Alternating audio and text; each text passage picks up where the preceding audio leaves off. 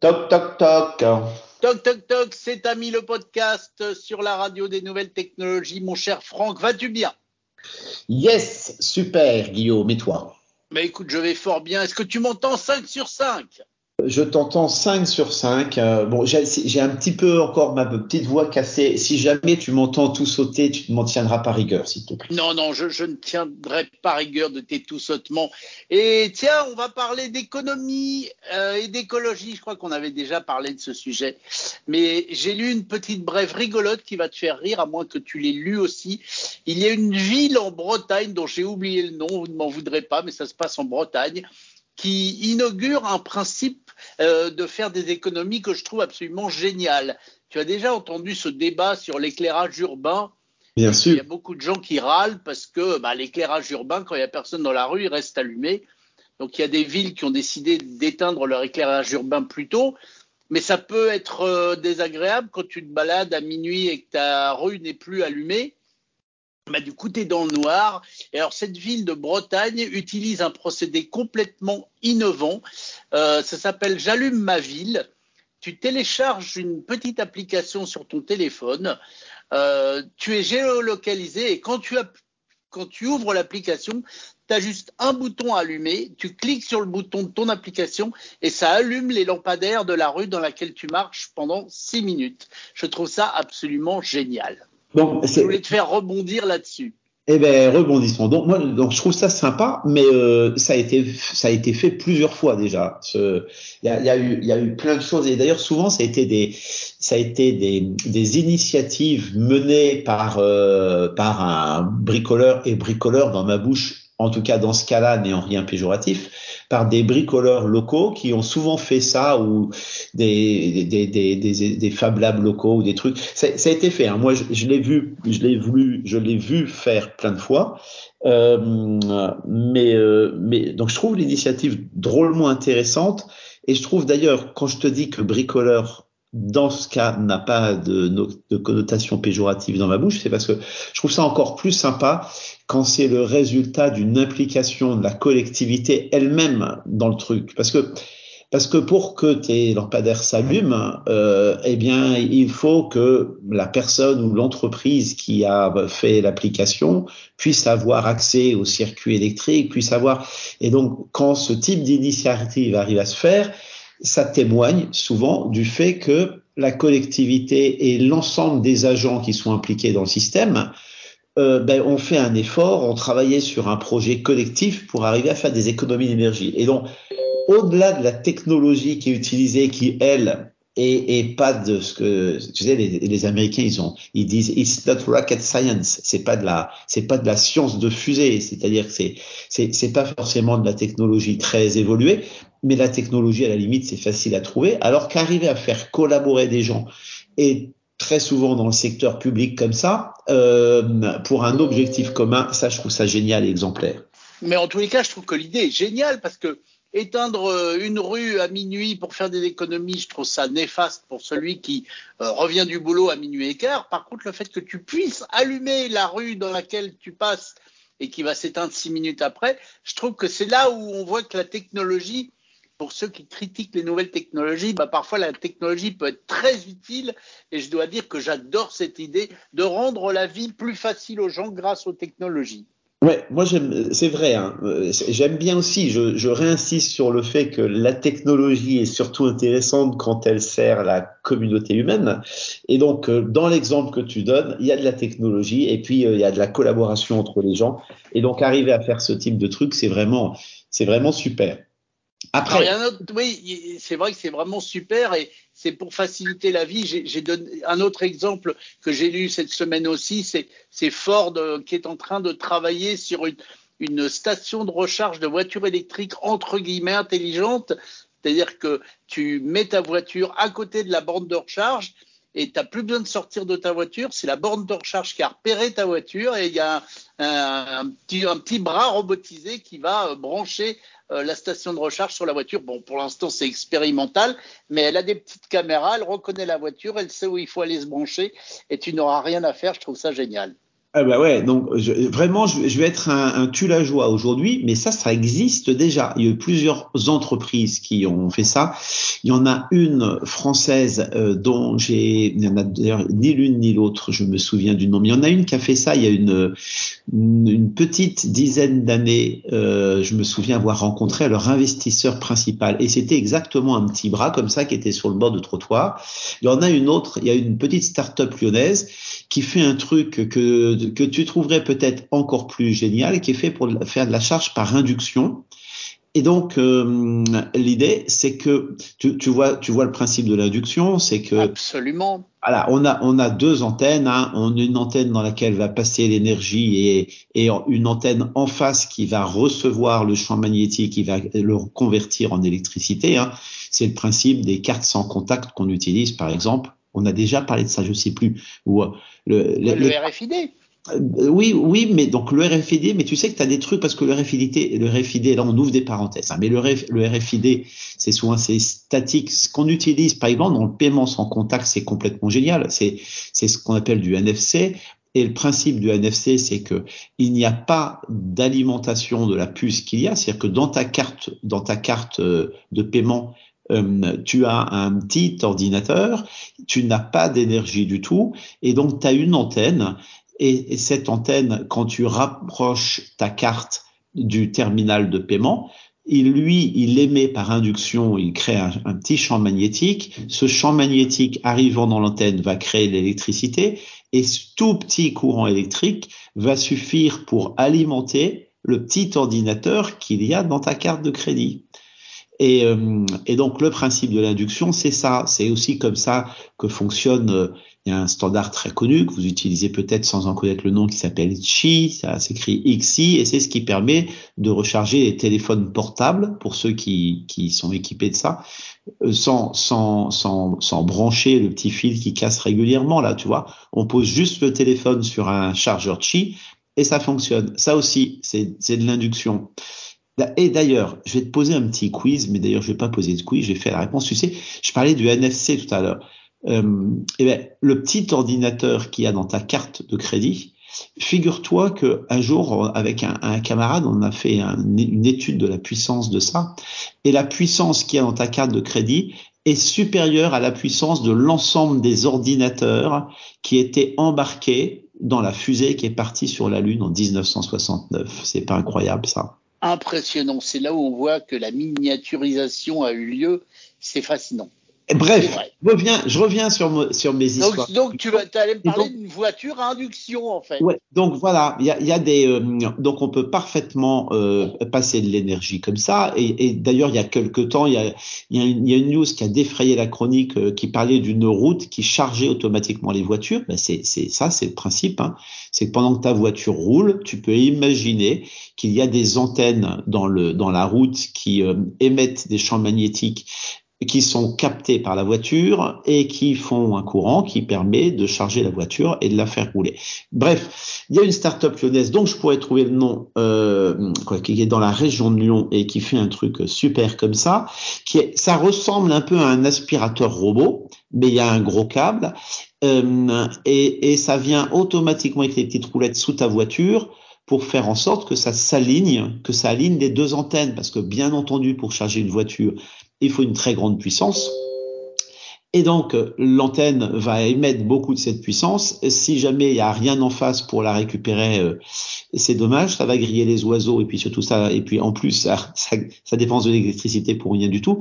Donc, la, façon dont les antennes sont l'une en face de l'autre, euh, c'est quelque chose qui est assez important. Et donc, il faut un petit robot comme ça, c'est génial. Mais c'est vrai que tous ces systèmes de charge, tous ces systèmes de charge, euh, il y a plein de choses créatives qui qui se font. Il y a aussi des gens qui, à une époque, il y a, y a une une start-up israélienne qui, qui, avait fait un, un, tabac complet avec un principe de batterie interchangeable.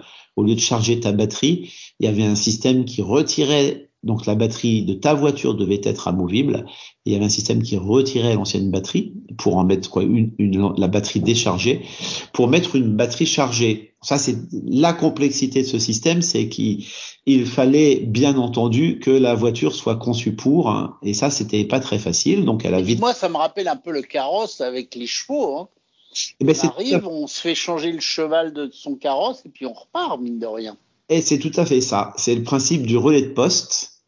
Voilà, c'est le principe du relais de poste. C'est tellement le, relais, le principe du relais de poste où tu laisses ton cheval fatigué pour prendre un cheval pas fatigué que on retrouve la même difficulté qui peut être liée à la qualité du cheval, par exemple, puisque le cheval que tu amènes, peut-être qu'il n'est pas terrible par rapport à celui que tu vas récupérer, ou à l'inverse, tu vas peut-être euh, être un peu dérangé si tu laisses un cheval de bonne qualité pour récupérer euh, une carne. Eh ben, on a la même chose avec les batteries et c'est une des problématiques dans le changement de batterie comme ça, c'est que comme les batteries peuvent avoir des états de santé différents, il est sûr que si tu viens et que tu lâches une batterie en mauvaise santé pour en récupérer une en bonne santé, eh ben, économiquement euh, c'est pas très juste euh, et, et inversement c'est pas mieux d'ailleurs. Bref, en tout cas, euh, en tout cas, c'est chouette de voir tous ces, toutes ces, toutes ces startups et toutes ces personnes qui, qui réfléchissent aujourd'hui à des nouveaux systèmes de charge, parce que tu sais qu'on est, on est très loin. Normalement, l'Europe et les pays européens avaient pris des engagements sur la quantité de bornes de charge qu'il y a dans les pays, et la France est très très loin de ces engagements. Donc on peut pas vraiment reprocher ça au gouvernement parce que ce sont des activités qui normalement sont gérées par des entreprises privées. Hein, donc euh, notre gouvernement peut pas vraiment être tenu responsable du fait qu'il y ait personne pour prendre le flambeau. Mais c'est en train de bouger et puis ça va bouger vite. Et puis moi je vais donner un sujet qui me passionne sur ce sujet, sur ce sur cette, cette thématique, c'est que on parle souvent de bornes de charge. Euh, de bornes de charge publiques et de grosses bornes de charge. Mais il y a une alternative super intéressante qui est la borne de charge individuelle. Moi qui ai la chance de conduire euh, tous les jours une voiture électrique, eh ben je la recharge euh, directement euh, à ma maison. C'est-à-dire que sur le mur de ma maison, j'ai une borne de charge. Je viens, je branche ma voiture dessus, je passe un petit badge en face et hop, tout ça, tout ça charge. Ce qui veut dire que j'ai pas vraiment besoin de borne de charge publique mais ce qui veut dire aussi que la borne de charge que j'utilise quotidiennement quand, quand je suis pas chez moi et que ma voiture est pas en face, eh ben, je pourrais parfaitement la rendre disponible à d'autres personnes.